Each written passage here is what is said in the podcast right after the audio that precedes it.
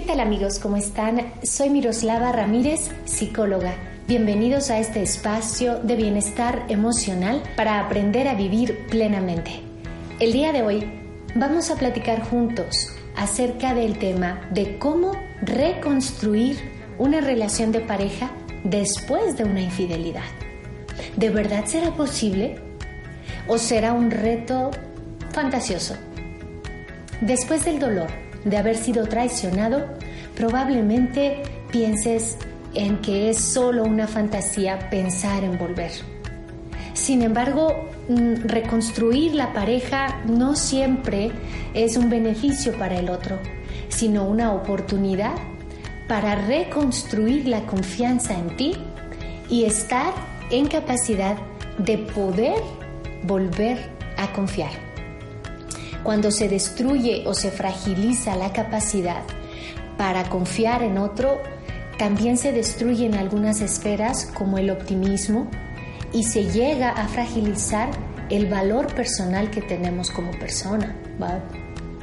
El valor personal. Hay mecanismos psicológicos que están llevando en nuestros días a las parejas a incurrir en una situación de infidelidad.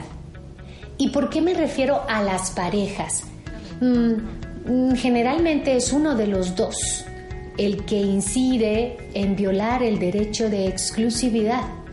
Pero ¿por qué es que nos referimos a ambas parejas como corresponsables de un evento tan doloroso como este? Alguien podría decir, ¿de verdad estás insinuando que yo tuve que ver con que él me fuera infiel? Sí, pero probablemente no de la manera en la que tú lo imaginas.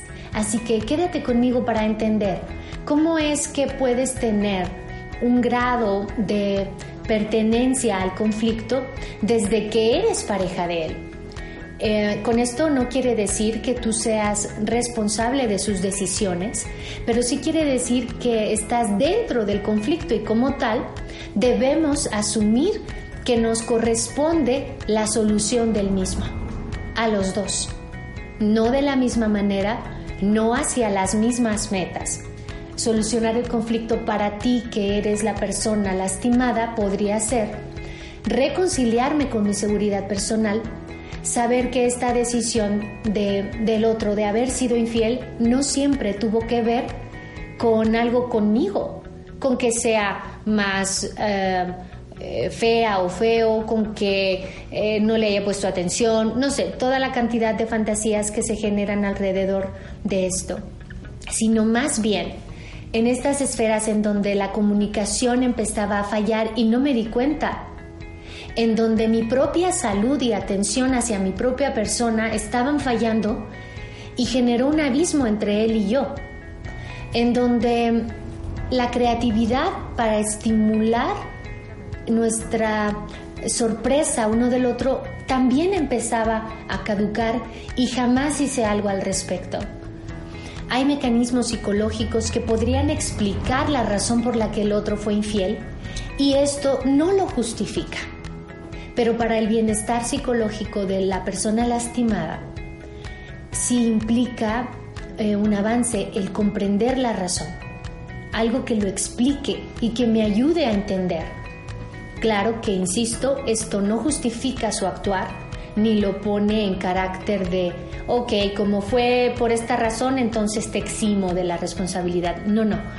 Hay eh, muchas cosas que debemos eh, considerar. Es normal que las parejas pasen por diferentes crisis a lo largo de los años, como las que pueden surgir eh, acompañando a determinados eventos en nuestra vida, como el nacimiento de un hijo, como em, el haber entrado a estudiar una maestría, un doctorado, y eso nos genera em, una reorganización en los tiempos, en las finanzas, en el tiempo em, íntimo.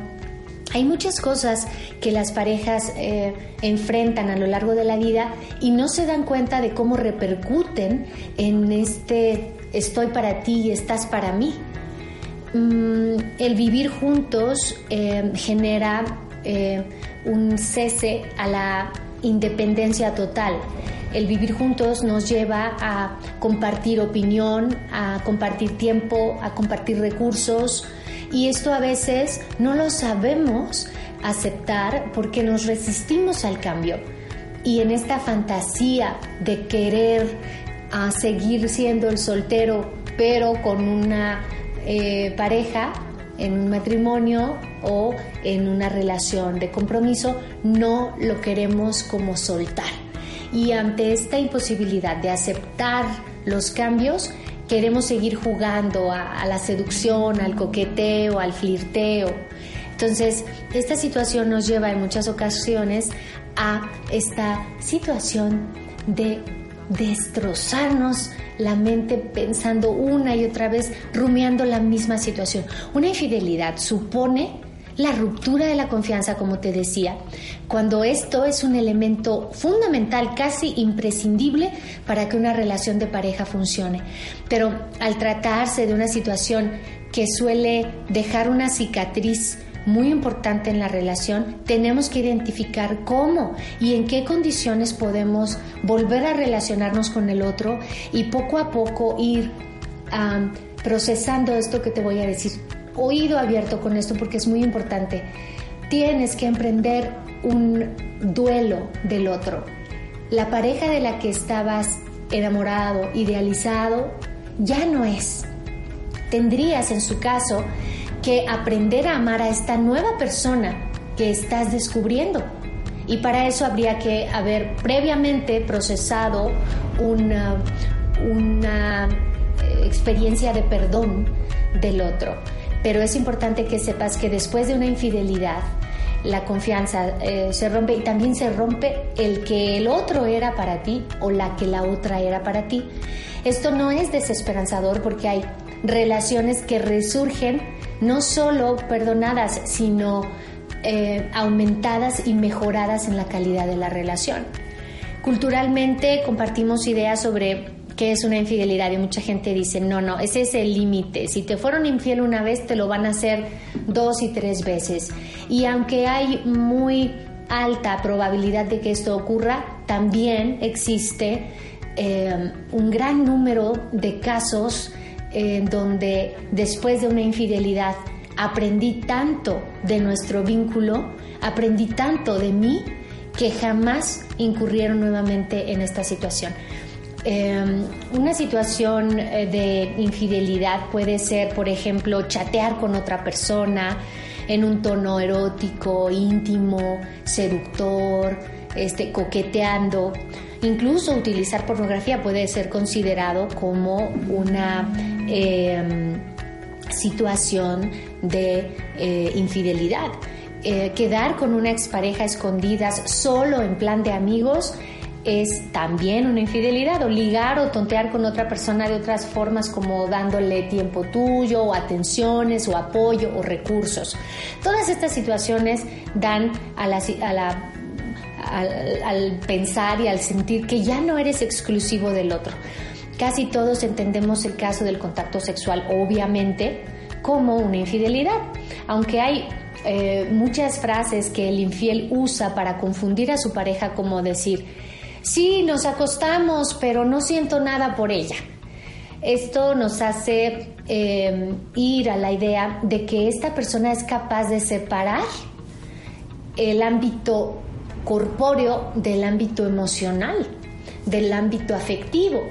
Y aquí hay que brindarle un gran espacio a checar esta parte porque en muchas ocasiones esto nos está, nos está diciendo que probablemente esa pareja cosifica el amor que probablemente si es capaz de separar eh, lo corpóreo de lo emocional, lo sensual de lo emocional, de lo trascendente, muy probablemente también sea capaz de tratarte como un objeto que puede tomar y dejar cuando lo necesite. Entonces es muy importante que poco a poco vayamos captando que una situación de infidelidad en efecto puede ser reparada pero no a ciegas, no sin dejar un rastro grande de que esa cicatriz dejó un aprendizaje para ambos y un compromiso mayor, basado no en un simple perdón, sino en una tregua que permitió que el otro creciera y se desarrollara y demostrara eh, este aprendizaje eh, en un nuevo comienzo de una relación de más calidad, poniendo atención a todos los demás detalles que probablemente habíamos olvidado. Si se trata de alguien con una personalidad rencorosa, el proceso probablemente sea más largo eh, porque implica perdonar. Jamás se olvidará. La mente actúa como una cámara fotográfica pero las ideas tradicionales sobre cómo tiene que ser una pareja después de la infidelidad dicen cosas como ahora yo tengo el control, ahora no te apartas de mí, ahora me das eh, ubicación de cada lugar en donde te encuentras y no sales y no tienes una vida propia. Esto no es vida y esto no es una reconciliación después de la infidelidad, sino la continuación de una relación tóxica que finalmente destruye a ambos miembros. Una verdadera reconciliación implica una reconstrucción en los dos, un reencuentro con la nueva pareja que ahora es, una que se murió y una que resurgió y que merece una nueva dinámica bajo nuevas políticas de la pareja. Por otra parte, para quienes ya han sufrido una infidelidad en el pasado, puede ser como mucho más fácil volver a recuperarse de un engaño y ahí lo que valdría la pena revisar es por qué estoy em, relacionándome nuevamente con una persona infiel. ¿A qué se debe que reincido en escoger personas que no se comprometen conmigo? Y probablemente descubras que ahí tiene que ver más, probablemente contigo, con la manera en la que tú crees o, el tipo de apego que desarrollas a ciertos comportamientos del otro. La infidelidad eh, mueve muchos sentimientos de dolor y puede generar un contagio con em, las demás personas. Así que, amigos, echemos un vistazo a todos estos aspectos y démonos cuenta de que en efecto podemos resurgir a partir del dolor, pero es importante no reincidir en formas de dolor, porque entonces eso se, eh, se convierte en un sufrimiento constante y nuestro programa eh, en el que hoy estás eh, conectándote habla de cómo aprender a vivir plenamente. Ojalá que estos tips y estas charlas te ayuden a identificar algunas zonas que merecen atención. Soy Miroslava Ramírez, psicóloga. Contáctame en mis redes sociales o de manera personal a través de Messenger. Hasta muy pronto.